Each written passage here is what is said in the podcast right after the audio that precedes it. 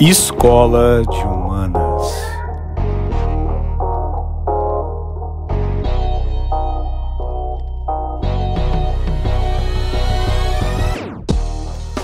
Olá pessoal, sejam bem-vindos à Escola de Humanas. Meu nome é Gemerson Saqueto, professor do Instituto Federal do Espírito Santo e no episódio de hoje vamos tratar um pouquinho sobre a vida de Paulo Freire enquanto gestor público à frente da Secretaria Municipal de Educação da cidade de São Paulo.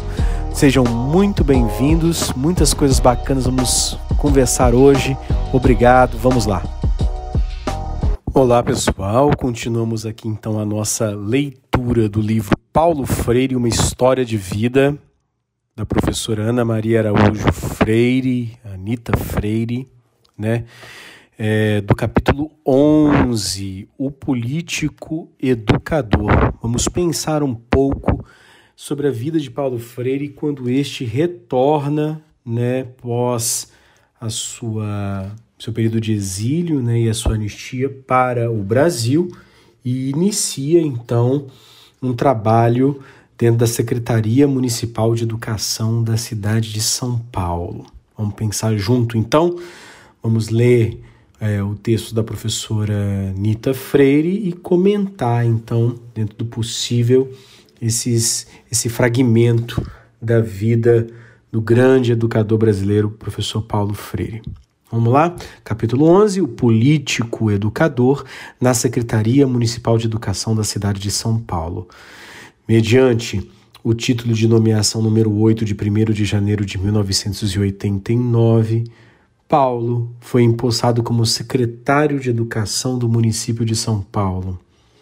Pela prefeita de São Paulo, Luísa Irondina de Souza, justamente porque o Partido dos Trabalhadores, do qual Paulo havia sido um dos fundadores, o único ao qual se filiou durante toda a sua vida, chegaram ao poder com a eleição dessa paraibana lúcida, justa, corajosa, forte e, sobretudo, fiel à ética, autenticamente humanista. Assim continua a considerá-la. Paulo assim a considerava. E aqui é interessante a gente perceber o que a ligação de Paulo com o Partido dos Trabalhadores, aqui já, já são palavras minhas, não são palavras da professora Anita Freire, né, é, a ligação de Paulo Freire com o Partido dos Trabalhadores é, permite a emersão de todo o conteúdo de ódio que é direcionado à metodologia e à pedagogia freiriana nos tempos atuais. Né, com todos os problemas decorrentes né, é, nos últimos anos com a corrupção ensejada no PT, mas muito além disso, para além disso, né, da Lava Jato e do processo de impeachment da ex-presidente Dilma Rousseff, o que a gente percebe é um negacionismo a tudo o que veio ou que se relacione com os partidos de esquerda no Brasil. Né? Então, o ódio que está, está colocado hoje com Paulo Freire né, é um ódio advindo da su, do seu comprometimento é, é, teórico, estético, ético, político, mas também, né, porque tem uma ligação com o marxismo, tem uma ligação né, com uma interpretação de mundo de esquerda, mas mais do que isso, porque Paulo Freire né, tem o seu nome ligado ao Partido dos Trabalhadores. Então as pessoas não com o negacionismo, né, não estão interessadas em, em ver a verdade ou entender ou ler a literatura freiriana, compreender a pedagogia freiriana. Né, colocam em xeque as suas contribuições é, por conta de, desse reducionismo à sua ligação partidarista. O que é uma ingenuidade, uma bestialidade, a meu ver, porque se houvesse uma crítica epistemológica, uma crítica à teoria educacional, ou uma crítica, né, de fato, à ética, enfim, ao, ao, ao método em si, às questões metodológicas da pedagogia freiriana, isso é uma coisa. Agora, tentar fazer uma redução é, de Freire porque ele é, é, era vinculado a um partido de, de esquerda, ou seja, era vinculado ao PT, né? É, enfim, é uma lástima, né? Até porque se houve ou não a corrupção de alguns, se houve todos esses, problema, esses problemas aí, é uma questão da justiça agora. E isso não tem nada a ver com ligação com o professor Paulo Freire. Mas vamos seguir então ao texto da professora Anita Freire. Ouvíamos dizer e éramos perguntados por toda parte se Paulo seria o secretário de Educação de Erundina, logo após sua eleição em fins de 1988. Ele respondia que não, que ela nada tinha lhe falado a respeito. Paulo passava muito, pensava muito sobre essa possibilidade. Aspas. Se fosse verdade que receberei esse convite, o que vou decidir, Nita? Né? Acho que isso é boato. Não creio que ela irá me convidar. É, vinha outra pessoa e insistia. Você vai ser convidado pela Irundina. Ele me dizia, Nita, ca casamos na terceira idade. Quero viver o amor com você, quero viver e aproveitar momentos de tranquilidade com você, quero voltar a escrever, quero cumprir promessas de longa data de aceitar convites fora de São Paulo mas não posso me furtar de aceitar esse convite, se, ela real, se ele realmente vier. É um dever cívico e político que tenho diante de mim mesmo e para com o povo da cidade que me acolheu tão generosamente quando voltei do exílio. Será uma oportunidade importante de testar mais uma vez na prática, desta vez nesta imensa rede pública de ensino que é a da cidade de São Paulo, a minha teoria, a minha compreensão de educação. Fecha aspas. Paulo se sentia e estava realmente dividido.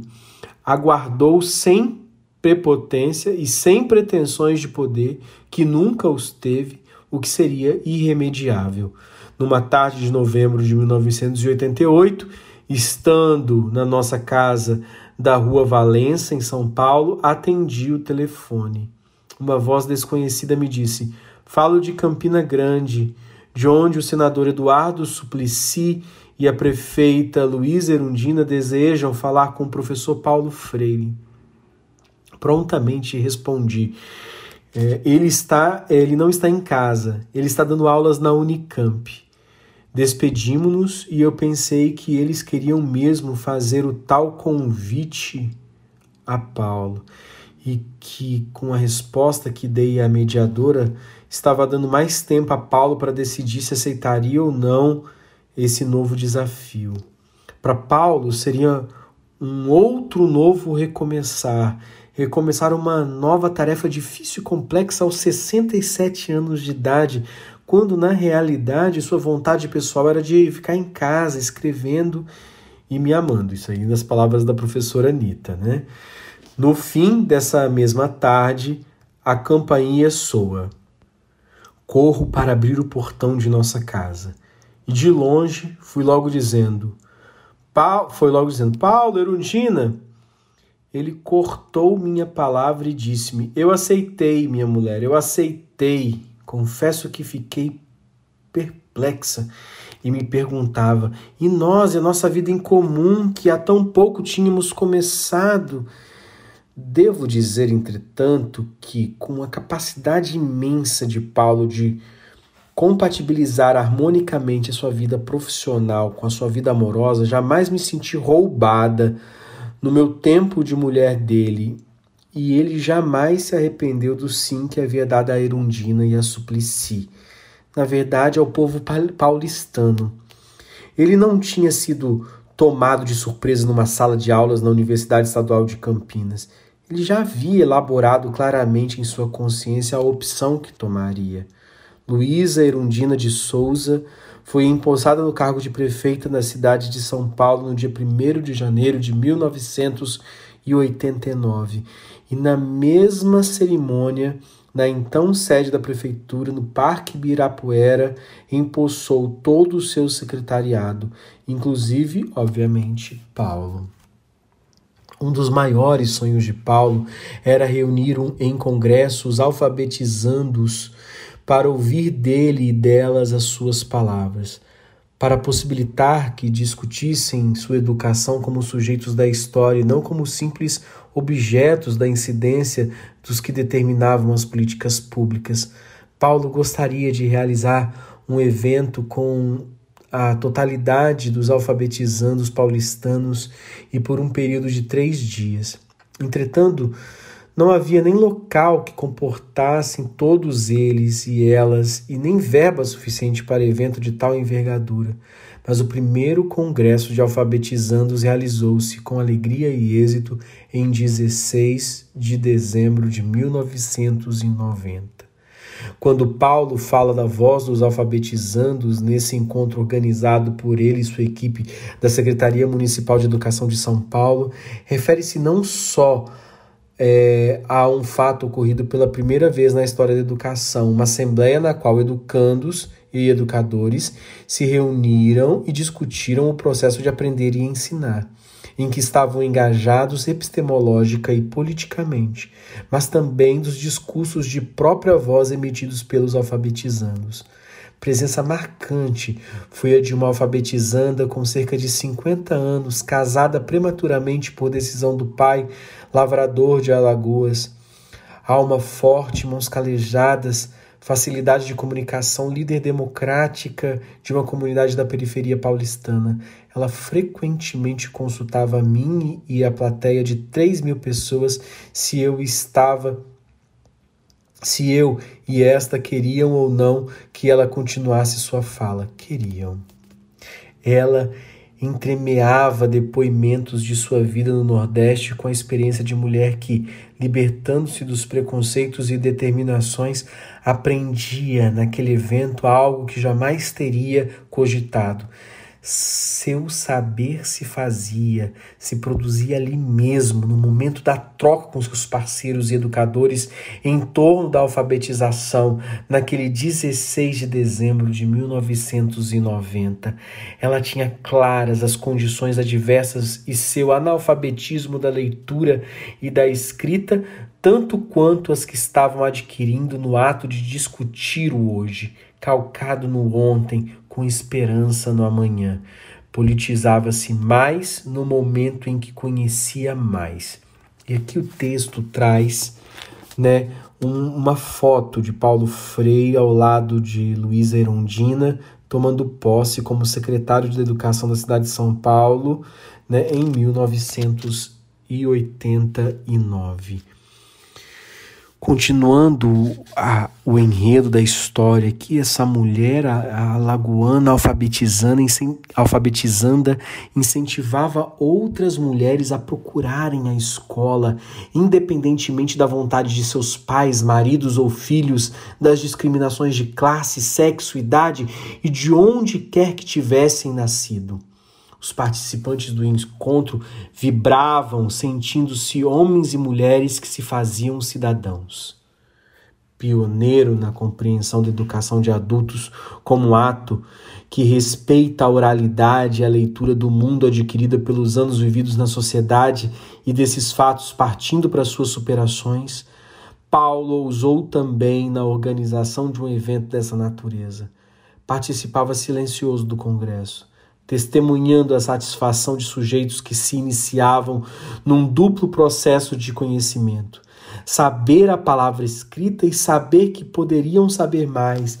Ali estava como secretário, mas como, mas sobretudo como um educador, cuja utopia é a alfabetização que conduz à leitura da palavra e do mundo. Belíssimo esse ponto aqui. Vou fazer uma parada para a gente comentar esse ponto, porque esse primeiro congresso de alfabetizandos é uma marca é, histórica, óbvio, né? Aconteceu, né? foi no dia 16 de dezembro de 90, mas para além da marca histórica, a marca teórica que eu desejo que os estudantes de pedagogia tenham sobre a carreira de Paulo Freire, que compreendam aqueles que estão curiosos né, de, de apontamentos sobre a vida de Paulo Freire, entendam da teoria de Paulo Freire, que entendam que fazer um congresso que traz o alfabetizando para falar, para interagir, para pensar sobre a relação ensino-aprendizagem é tá totalmente ligado com a teoria freiriana. Não é um evento intelectualizado entre pedagogos, alfabetizadores, educadores. Não é um evento de cientistas, eventos de uma associação científica de uma determinada classe para discutir certas teorias. É um evento em que coloca-se como a, o alfabetizando que diz o seguinte: olha, eu também tenho a ensinar. Eu não sou objeto apenas da prática pedagógica, eu sou sujeito da prática pedagógica, porque é na relação entre educador e educando que se estabelece o vínculo de aprendizagem, de ensino-aprendizagem. Do mesmo jeito que não existe ensino sem aprendizagem e não existe aprendizagem sem ensino, a concepção de fazer um evento e, de, e, e é a dialética e a dialógica acontecendo porque ele está levando em consideração todos os aspectos do processo educativo, inclusive a crítica, a perspectiva, o entendimento dos educandos para com os educadores. Então há um descentramento da compreensão da compreensão magistro-excêntrica, né, que é a, a, do mestre, do magister, né, do mestre no centro do processo pedagógico, mas a ideia de que é na interação, é no diálogo entre educando e educadores que o conhecimento de fato vai ser formulado. Então, que melhor para fazer um planejamento pedagógico do que este, né? É espetacular essa possibilidade, né? Não, sem igual. Vamos voltar ao texto. Quero enfatizar que o primeiro congresso de alfabetizandos foi o único até hoje realizado nas histórias da educação do Brasil e do mundo. Foi organizado pelo Movimento de Alfabetização de Jovens e Adultos, MOVA, né? Importante esse MOVA, e pelo Programa de Educação de Adultos da Diretoria de Orientação Técnica EDA-DOT, órgãos da Secretaria Municipal de Educação de São Paulo, em colaboração com o Fórum dos Movimentos Populares de Alfabetização da cidade de São Paulo, integrado por 57 entidades. Com o evento se pretendia, sobretudo, estreitar os vínculos entre os alfabetizandos como cidadãos, aprofundar os debates em torno do analfabetismo e alfabetizandos e apresentar as atividades dos alfabetizandos do MOVA e do EDA. Tá? O MOVA é muito mais do que um movimento de alfabetização de jovens e adultos. Paulo o concebeu e desenvolveu como uma educação popular de alfabetização e pós-alfabetização político-ideológica e epistemológica, quando ia se tornar secretário de Educação da Rede Municipal de São Paulo, segundo concepções sugeridas pelo educador popular e amigo pessoal Pedro Pontual. Lembro-me de quando, antes de Paulo tomar posse, Pedro nos visitou e o desafiou a pensar como poderia ser inovada e inovadora a educação de adultos. Eu diria, com minhas palavras e minha compreensão sobre esse assunto, que os dois refletiram em torno de como vinha sendo a educação de adultos através dos tempos brasileiros. Preponderadamente assistencialista, autoritária, discriminatória e elitista, marcada pela inferioridade intrínseca do analfabetizado, do analfabeto. Diria que no diálogo entre os dois, o que chamou mais a atenção de Paulo foram alguns pontos da sua própria compreensão de educação. A dialeticidade e dialogicidade no ato de educar para a libertação, para a concretização da autonomia e da cidadania. E aqui eu faço uma pausa porque nesta frase estão praticamente está praticamente resumida, se é que é possível resumir em tão poucas palavras, mas enfim, toda a compreensão freiriana da educação, tá? Que é a dialeticidade e a dialogicidade no ato de educar para a libertação, para a concretização da autonomia da cidadania. Só faltou a palavra emancipar aqui. É óbvio que tem outros tantos termos em Paulo Freire, né? Emancipação, né, pedagogia da pergunta, né, tem tanta coisa, né, prática de liberdade, mas enfim, ser mais, mas a ideia aqui tá, é bem, bem, bem grandiloquente, né? Dialética, diálogo, libertação, mundo concreto, autonomia e cidadania tá? são pressupostos, marcas do entendimento ético, estético e, obviamente, epistemológico da pedagogia freiriana. Assim, então vamos voltar ao texto. Assim, acreditando no outro, na outra, abrindo-se as participações dos grupos populares organizados, estes se responsabilizariam e assinariam, em nome das comunidades, com seus representantes responsáveis o acordo com a Secretaria Municipal de Educação Paulista. Né? Paulista, né? Esta é, ficaria responsável pela formação pedagógica do monitor e de pagar-lhe um prolabore em favor equivalente ao salário de, um, de uma professora, pela orientação pedagógica do projeto e pela avaliação do processo de alfabetização o MOVA, né, Movimento de Alfabetização de Jovens e Adultos da cidade de São Paulo. Tinha também como condição que a incentivo, incentiva das salas de alfabetização que esta partisse da própria comunidade. Opa, olha aqui, ó. A condição que a iniciativa das salas de alfabetização partissem da própria comunidade nas quais os seus indivíduos sentissem a necessidade e quisessem ler e escrever a palavra.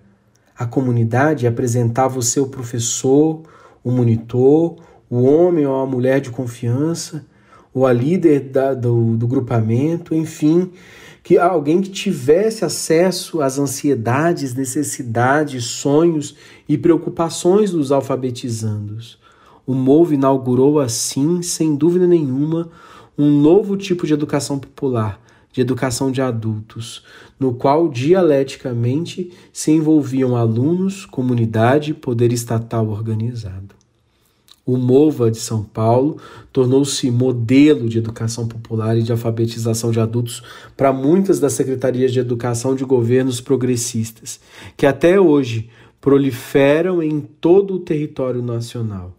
Considero, como especialista na história da educação brasileira, esta a forma histórica mais acabada, mais completa até hoje possível de alfabetização de adultos.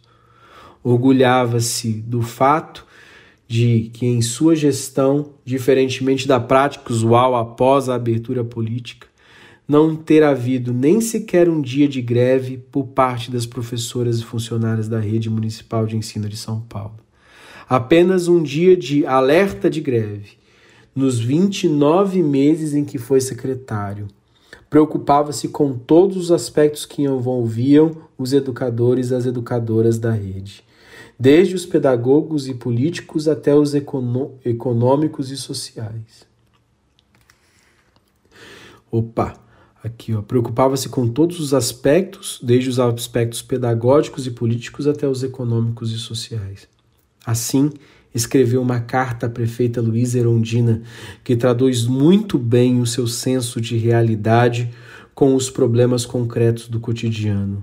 Aliado à sua linguagem poética e ao sonho de mudar o mundo através da democratização e valorização da educação e dos educadores. Assim, e esta é uma carta na qual briga, como ele diria, por melhores salários dos professores. Prezada, então vamos à carta, né? Paulo Freire brigando aí pela valorização da educação. Educação. Prezada Irundina, São Paulo, de é, julho de 1990. Se há algo que não precisamos fazer, você e eu, é tentar convencer, convencer você a mim, eu a você, de que é urgente entre um sem número de mudanças nesse país, mudar a escola pública, melhorá-la, democratizá-la, superar seu autoritarismo, vencer seu elitismo. Este é, no fundo, seu sonho, meu sonho, nosso sonho.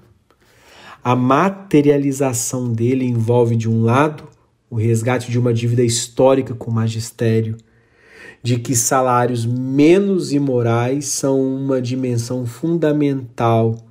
De outro, a melhoria de condições de trabalho indispensáveis à materialização do próprio sonho. Entre essas condições, a possibilidade de trabalho coletivo para a efetivação da reorientação curricular e a formação permanente dos educadores e das educadoras, o que não se pode realizar a não ser mudando-se também o que se entende hoje por jornada de trabalho nas escolas. Há muito estou certo e absolutamente convencido hoje de que só na medida em que se experimentarmos profundamente a tensão entre insanidade e a sanidade em nossa própria política, de que resulta nos tornarmos autenticamente sãos, é que nos faremos capazes de superar dificuldades só aparentemente intransponíveis que se nos apresentam na busca da concretização de nossos sonhos. Na verdade, querida Erundina, é isso o que você vem sendo e é isso o que você vem fazendo ao longo de sua vida de militante. Amorosa da verdade, defensora dos ofendidos, entregue sempre a boniteza doida de servir. O texto que se segue, de produção coletiva, amorosamente militante, também é uma espécie de grito manso, de apelo em busca da concretização de nossos sonhos, do amigo Paulo Freire.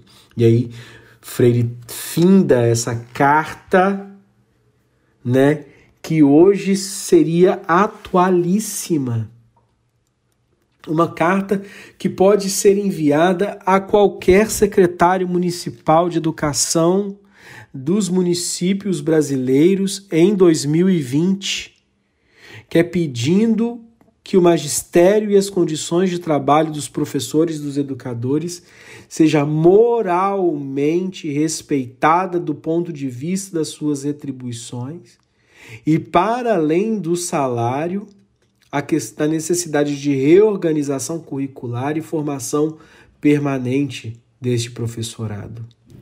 É de uma beleza profunda, é um registro é, histórico que remonta o julho de 1990, mas que tem a clareza, a boniteza, a elegância contemporânea de poder ser aplicada, de ser enviada para qualquer secretário municipal de educação é 30 anos depois. Perfeito, perfeito, perfeito. Enfim, o trabalho de Paulo foi profícuo. Voltamos então para o texto de, de Anitta Freire. Mudando a cara da escola, como costumava dizer. Reformou as escolas, entregando-as às comunidades locais, dotadas de todas as condições para o pleno exercício das atividades pedagógicas. Reformulou o currículo escolar para adequá-lo também às crianças das classes populares e procurou capacitar melhor o professorado em regime de formação permanente. Não se esqueceu de incluir o pessoal instrumental da escola como agente educativo, formando-o para desempenhar adequadamente suas tarefas. For, foram os vigias, as merendeiras, as faxineiras, as secretárias, que ao lado do, dos diretores e diretoras, orientadores, orientadoras, professores, professoras, alunos, alunas e pais de alunos, fizeram do ato de educar um ato de conhecimento, elaborado em cooperação a partir das necessidades socialmente sentidas. Durante sua gestão, Paulo inaugurou 31 escolas municipais paulistanas, entre as construídas em maior número do que as reformadas na sua gestão. Todas dentro dos critérios de adequabilidade pedagógica e segurança pessoal para a comunidade. Todas foram entregues às populações locais, sem ter colocado nas placas comemorativas das inaugurações, nenhuma delas enfatiza o seu nome como secretário de Educação de São Paulo depois de ter delineado e implantado a política popular de mudar a cara da escola, Paulo pediu Erundina em maio de 1990 para voltar para casa. Estava ávido por por escrever e para ficar mais tempo comigo. Dizia querer lutar em outra esquina da vida por uma sociedade brasileira verdadeiramente democrática. Nos fins deste mesmo ano de 1999, 1990, perdão, Paulo dizia abertamente entre seus auxiliares que desejava voltar a escrever, que sua cabeça e coração pulsavam no sentido de comunicar-se. Sua nova praxis educativa, a notícia se espalhou pela rede e muitos diziam: Fique, professor Paulo Freire. Paulo atendeu novamente ao pedido. Nas duas tentativas de Paulo de se afastar da Secretaria Municipal de Educação para voltar a escrever, tanto a prefeita como grande parte da rede municipal pediam insistentemente para ele ficar. Lembro-me de um dia em que Irundina chamou-me para ir almoçar com ela e a secretária da Cultura, Marilena Chauí, no dia 15 de maio de 1990, na sede da prefeitura, à época ainda no Parque do Ibirapuera para pedir que eu as ajudasse na tarefa de convencer Paula a permanecer como titular da pasta de educação até o fim daquela gestão.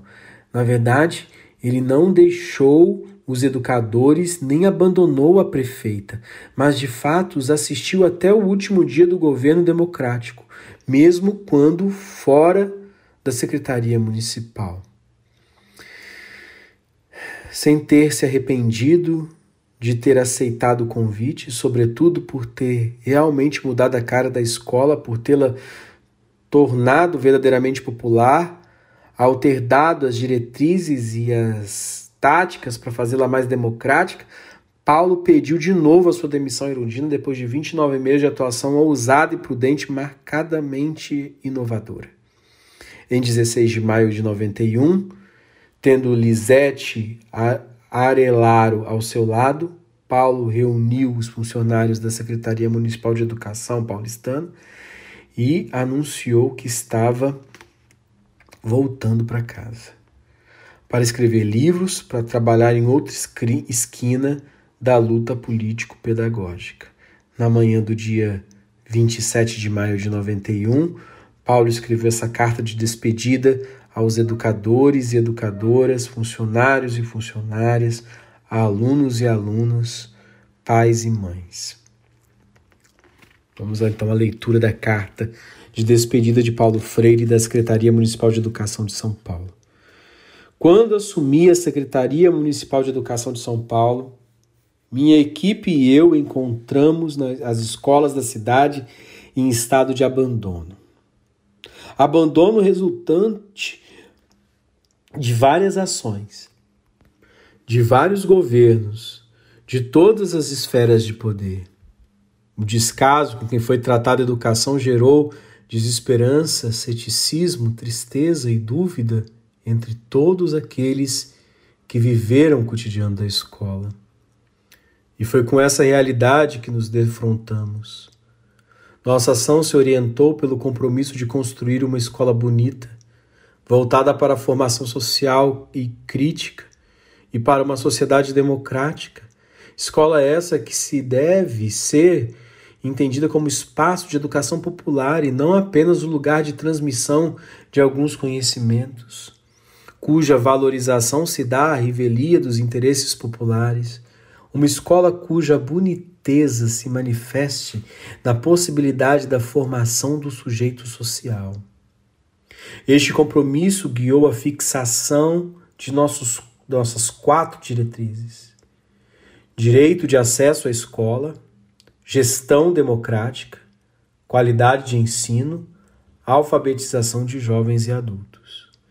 Essas diretrizes implicaram várias mudanças estruturais na secretaria e, de nossa parte, um investimento sistemático e permanente no sentido de implementá-las simultaneamente, uma vez que cada uma delas é essencial e dependem intrinsecamente uma das outras para gerar verdadeiramente um processo de transformação da escola. Digo a vocês que o compromisso com essa política nos trouxe tristezas também os obstáculos a superar não foram pequenos nem desprezíveis. Eles são, no fundo, o resultado de uma experiência histórica marcada por orientações e práticas de privatização do poder público, que desprezaram os procedimentos éticos e democráticos como condições da construção de um Estado garantidor dos direitos sociais básicos. Mas as alegrias também foram e são muitas.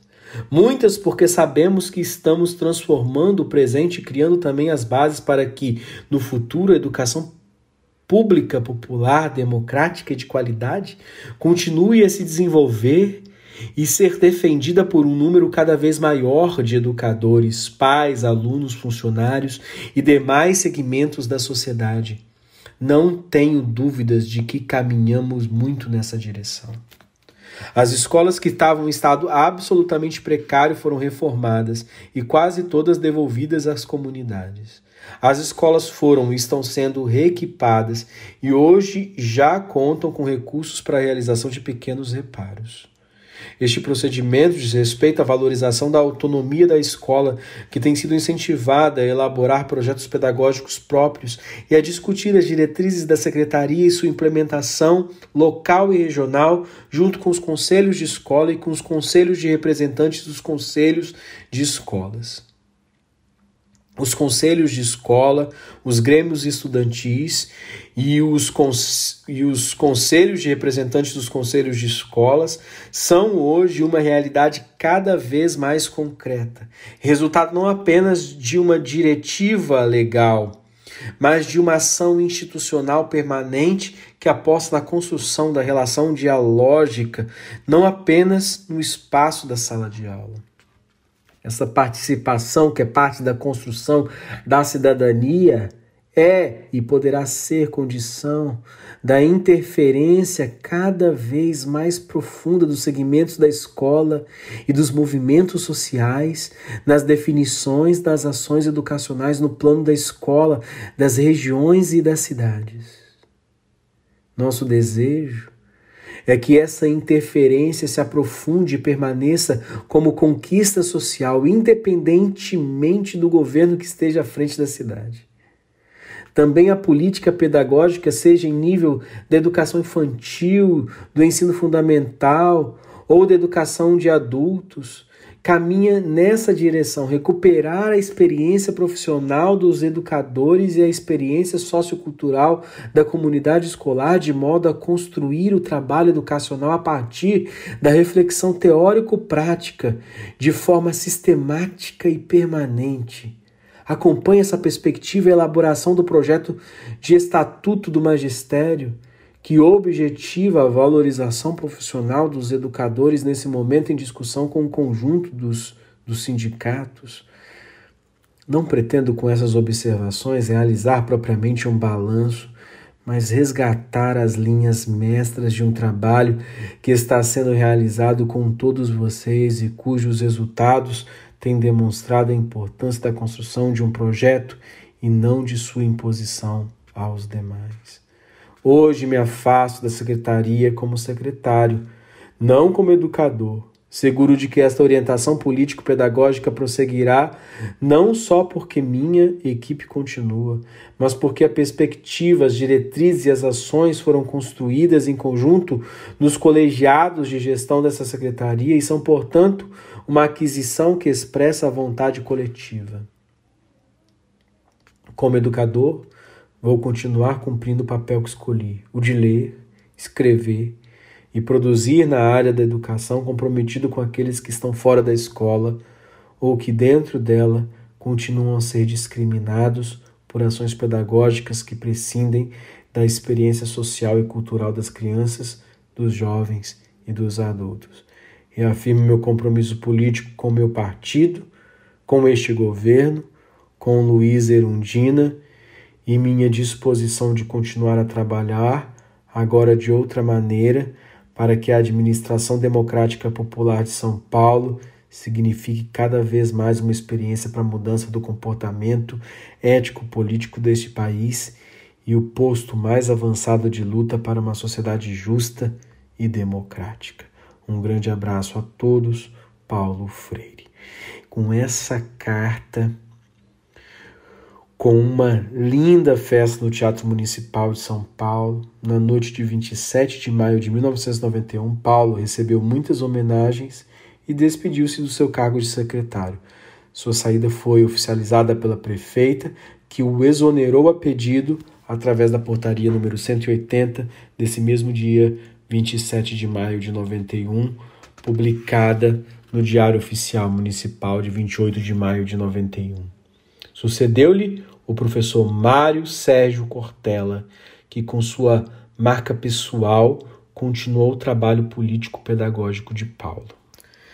Na gestão verdadeiramente democrática, como jamais tinha conhecido a cidade de São Paulo, Paulo deu provas de que os trabalhos em colegiados que promoveu e coordenou, quer de educadores e educadoras e pessoal de apoio, quer de pais e mães de alunos, que assim determina o estreito entendimento da Secretaria da Educação com a comunidade, levam à responsabilidade coletiva e à reinvenção de uma sociedade mais aberta e mais democrática, que dialeticamente se reflete na dinamização dos órgãos de decisão, no ato de educar, de instruir os alunos e alunas com mais eficiência, adequação e justiça.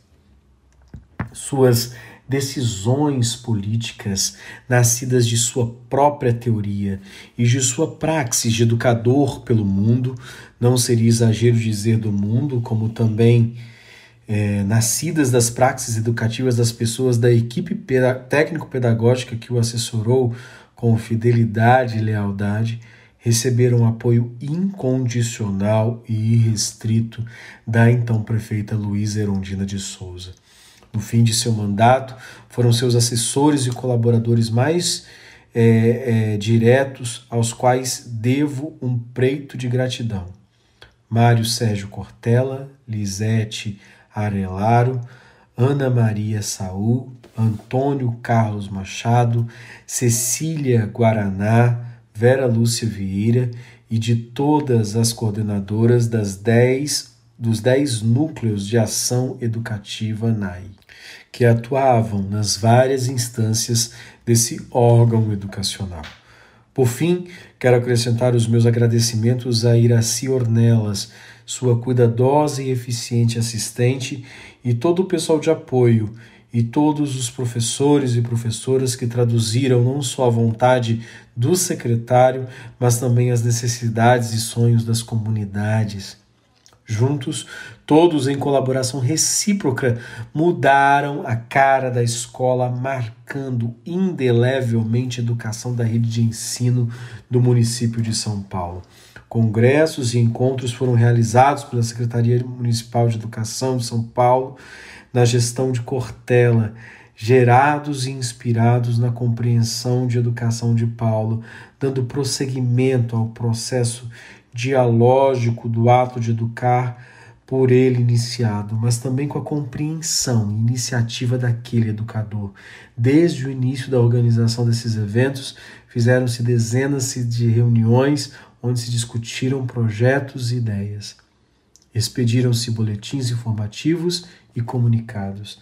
A intenção dos eventos era partilhar a emoção, o trabalho e as invenções do então ensino municipal. Os objetivos do primeiro Congresso Municipal de Educação, o primeiro de que se tem notícia com as características, as dimensões e a natureza desse congresso, realizado de 1 a 4 de outubro de 1991, eram os de ampliar a discussão dos princípios políticos educacionais da Secretaria Municipal de Educação, discutir temas básicos ligados à educação nacional, oportunizar mais um momento do processo de formação permanente dos educadores, registrar e discutir os avanços da ação pedagógica das escolas municipais, propiciar discussão de experiências diversificadas nas diferentes áreas de atuação das, da escola pública da rede municipal. O primeiro congresso contou com 6 mil inscritos, 7 mil presenças. Educadores, funcionários, pais e alunos da rede municipal e convidados de outras instituições Realizaram-se simpósios, mesas redondas, relatos das práticas, grupos temáticos, mostras de material pedagógico e eventos artísticos. Durante essas sessões diurnas e noturnas, refletiu-se sobre a relação da educação com liberdade, democratização, conhecimento, compromisso do educador e com a Política Nacional de Educação de Jovens e Adultos. Também se discutiram, dentre outros temas, a suplência de primeiro grau, a interdisciplinariedade, a educação infantil, a gestão democrática, planejamento urbano e educação, a avaliação e a questão da mulher como trabalhadora na educação. Em grupos temáticos, as 100 escolas inscritas apresentaram sugestões quanto ao período integral, alfabetização e educação infantil, uma nova qualidade de ensino, a sala de aula, direitos humanos e relações sociais, a matemática e a informática. Foram feitas apresentações dos alunos de artes, conjuntos de flautas, coral, dança, fanfarra e teatro. Dando continuidade a este processo, de 11 a 15 de agosto de 92, foi realizado o segundo congresso no Palácio das Convenções AMB em São Paulo. Alguns eventos realizaram-se na área dos núcleos de ação educativa, os NAI. Dez regiões administrativas pedagógicas eram a base da secretaria e foram implantados por Paulo em substituição às delegacias de ensino, antigas e inadequadas nomenclaturas e formas de entender a educação de caráter mais fiscalizador do que orientador. O evento contou com a participação de 7 mil pessoas ligadas à Secretaria Municipal de Educação e convidados de várias instituições. Aprofundando a questão educacional, o segundo congresso teve como objetivo o debate sobre educação e cidadania, as relações de poder no âmbito da escola, o papel dos conselhos municipais, estaduais e federal de educação, experiências desenvolvidas no âmbito federal e estadual, propostas pedagógicas alternativas direitos humanos e violência, marginalização e direito à escola. Nas diversas sessões foram debatidas questões como currículo, projeto pedagógico na escola de educação infantil, formação do magistério, relações de poder na escola, orientação sexual, o curso noturno, o Estatuto da Criança e do Adolescente e a nova Lei de Diretrizes e Bases da Educação. Também foram tratadas propostas interdisciplinares para as várias disciplinas do currículo. Foram expostos materiais produzidos por alunos e professores, maquetes, livros, fotos, cartazes, produções artísticas e softwares. As exibições de vídeo e as apresentações artísticas mostravam a face alegre da escola que Paulo procurou imprimir à rede municipal de São Paulo. Também merece ser mencionada a realização de dois encontros de pais inspirados na compreensão de educação de Paulo, que nos anos 50 os promovia em Recife em seu trabalho nas escolas do SESI. O primeiro encontro municipal de pais realizou-se em 14 de dezembro de 1991 com o objetivo de fortalecer os conselhos de escola e promover integração entre os pais, professores, funcionários e alunos. Ao final do evento, foi proposta a realização de novos encontros, a instituição de grupos de formação de pais e de colegiados de representantes dos conselhos de escola. O segundo encontro municipal de pais ocorreu no dia 4 de julho de 1992 e contou com um envolvimento ainda maior de pais e educadores. No documento final foram propostas, entre outras coisas, a criação de jornais, boletins e murais para serem vinculados, sobretudo em dias de reunião de pais e mestres, a criação de grupos de estudo sobre os direitos e deveres da, da segurança, a integração do aluno marginalizado, a ampla divulgação do novo regimento escolar e reuniões permanentes de pais e mestres. Quero um parágrafo aqui, acredito que sejam é, direitos e deveres da criança, né, e não da segurança. Né? Enfim, um, acredito que seja um erro aqui gráfico aqui da, da, da edição. Né? Porque não faz sentido nenhum. Grupos de estudo sobre os direitos e deveres da segurança, né? Agora, grupos de estudo sobre os direitos e deveres da criança. Enfim, enfim. Pode ser, pode ser uma falha aqui de interpretação minha, talvez esteja até correto. Né? Mas fica aí a dúvida. Esses quatro eventos levaram inequivocamente a marca de Paulo, que já afastado da secretaria, havido sido impressa na educação e na rede municipal de São Paulo, com prioridades entre as quais a democratização da gestão, a política da educação de jovens e adultos, a democratização de acesso e uma nova qualidade de ensino. De 1 de janeiro de 1989 a 27 de maio de 1991, Paulo se dedicou exclusivamente a mudar a cara da escola, para organizar uma escola pública de qualidade, popular e democrática. Apesar disso, de todo o esforço e sucesso de Paulo, que obteve com o seu trabalho na Secretaria Municipal, a mídia paulistana escrita não poupou, como não poupa quaisquer homens ou mulheres de, de esquerda desse país, que por isso mesmo lutam por incluir as camadas populares na sociedade, ou o atacam profissionalmente e ou nas suas posturas pessoais. Muito continuadamente, essa imprensa escrita de São Paulo tinha algum comentário pouco ou nada elogioso sobre a atuação de Paulo e de sua equipe.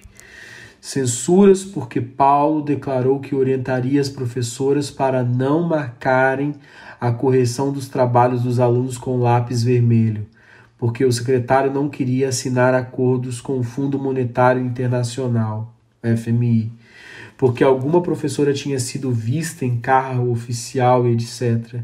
Ou ainda censuras por coisas que jamais tinham acontecido ou sido pensadas por ninguém responsável pela Secretaria Municipal é, de Educação de São Paulo. Sobre essa falta de seriedade profissional, Paulo desabafou um amigo em carta de São Paulo, 2 de março de 1990. Meu prezado Verne, simula. Neste momento em que eu estava escrevendo essa carta, lendo a sua, você nem pode imaginar quão importante ela foi para mim. Sua, sua carta me apanha quando eu estive durante mais de 15 dias intensamente criticado pela e através da imprensa. Os críticos me tratam de tal maneira que muitas vezes eu pergunto a mim mesmo se faz sentido continuar a despender o último tempo de minha vida sendo acusado de fazer o que eu não fiz. Mas ao lado disso, sua carta me faz feliz muito obrigado mesmo, fraternalmente, Paulo Freire. De outra feita, Paulo também sofreu com a falta de ética profissional com a qual foi atingido pelo jornalismo brasileiro.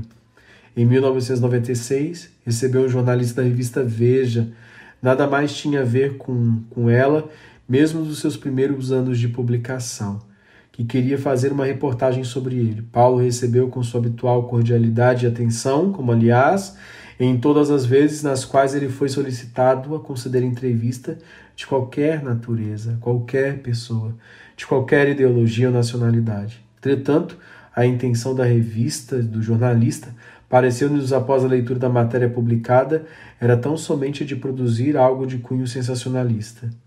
Depois da publicação, tanto a revista quanto Paulo receberam cartas de repúdio e de apoio, respectivamente, de inúmeros amigos, intelectuais, alunos, correligionários e leitores. Mesmo assim, foi um pequeno resumo dessa matéria que a Veja publicou dando a notícia da morte de Paulo em maio de 1997. O único órgão de imprensa, devo registrar nessa biografia, em todo o mundo que não foi elogioso e respeitoso acerca de sua pessoa, de sua obra e de sua praxis. Esta é uma das respostas de Paulo às mencionadas cartas de apoio recebido por ele quando da reportagem da Veja de 1996. Muito obrigado por seu fax, meu caro Antônio. Tenho recebido cartas, bilhetes, telefonemas solidários comigo em face de inverdades e malvadezas da matéria da, da tal revista. Não nos mudamos Continuamos na mesma casa, mas fomos inundados pelo jornalista arquiteto e agora falo com minha mulher por interfone. E o pior, caro amigo, é que conversei por mais de uma hora com o cara sobre momentos diversos da minha prática político-pedagógica. Ele levou consigo um, um bom material, mas que pouco lhe serviu para perfilar-me. Uma vez mais, a falta de ética, o desrespeito gratuito às pessoas. Recebo um forte, fraternal abraço de Paulo Freire, 17 de 6 de 96. Eu termino aqui essa, essa perspectiva política de Paulo, né, dizendo que ele foi muito atacado, né? Ele foi muito atacado, né? É, a, o, o, texto continua falando um pouco antes de chegar em, né, na, na, na sua segunda parte deste processo de descredenciamento do Paulo Freire e traz consigo aqui algumas cartas de resposta, inclusive do professor Mário Sérgio Cortella, né, e enfim, de outros é, senhores como Frei Vitório, Mazuco, né, da Ordem dos Freis Menores, que era então é, diretor da editora Vozes, é, enfim, é, publicações do New York Times, de, de universidades internacionais, falando, né, comentando a questão é, da, da, da manifestação, né, deste, deste agressor de, de Paulo, que eu prefiro nem falar o nome para não contribuir para sua perpetuação na história, né? Mas está aqui tudo registrado no livro é, da professora Anita Freire, que muito nos brinda né, com essa perspectiva do professor Paulo Freire como político. Né? Nós vimos ah, tantas perspectivas né, do professor Paulo Freire, Freire como é, membro né, assíduo de movimento social, como, obviamente, educador, pensador da educação, como teórico da pedagogia, como professor, né? E nos faltava ainda essa perspectiva como alguém que está pensando a gestão educacional é, no Brasil, né? E pensar né, é justamente que uma educação libertária, emancipadora, dialógica e dialética, ela não se faz apenas na sala de aula, com quadro né, e giz, quadro e pincel, né, ela se faz nos meandros políticos. A política é, tem que fazer parte do itinerário do do educador, né?